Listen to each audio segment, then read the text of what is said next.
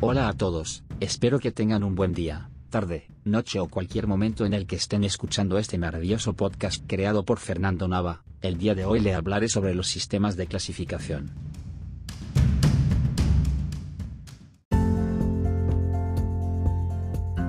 Se entiende por clasificación a cualquier procedimiento utilizado para construir agrupaciones o categorías, y para asignar a los trastornos o conductas anormales una identidad en base a atributos o relaciones comunes.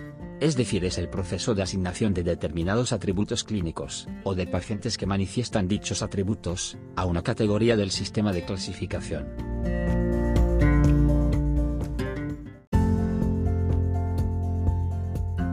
Existen dos criterios de clasificación, son denominados Manual Diagnóstico y Estadístico de los Trastornos Mentales, DSM-4, creado por la APA y la Clasificación Internacional de Enfermedades, CIE-10.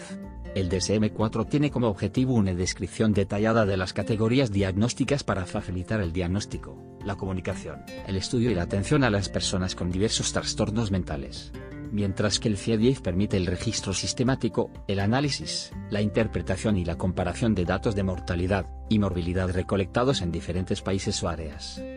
La CIE-10 es descriptiva y diagnóstica con resultados para cada uno de ellos. Utilizamos los ejes principales para la clasificación de las enfermedades que se pueden utilizar para la mejor manera de hacer las cosas, criterios manifestaciones y criterios topográficos y por otro lado, el DSM-4 organiza los trastornos en 16 categorías diagnósticas principales y un apartado para otras alteraciones que pueden ser foco de atención clínica.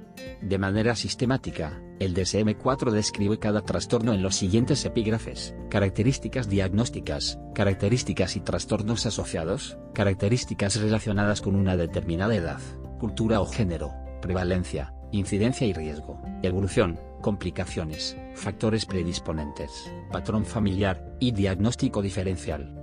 El principio organizador general de las secciones se basa en las características fenomenológicas compartidas, con excepción de los trastornos adaptativos, que se apoya en su etiología común.